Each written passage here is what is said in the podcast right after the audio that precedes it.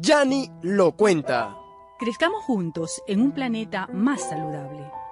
Padres, recuerden que debemos educar con amor, sin violencia ni temor.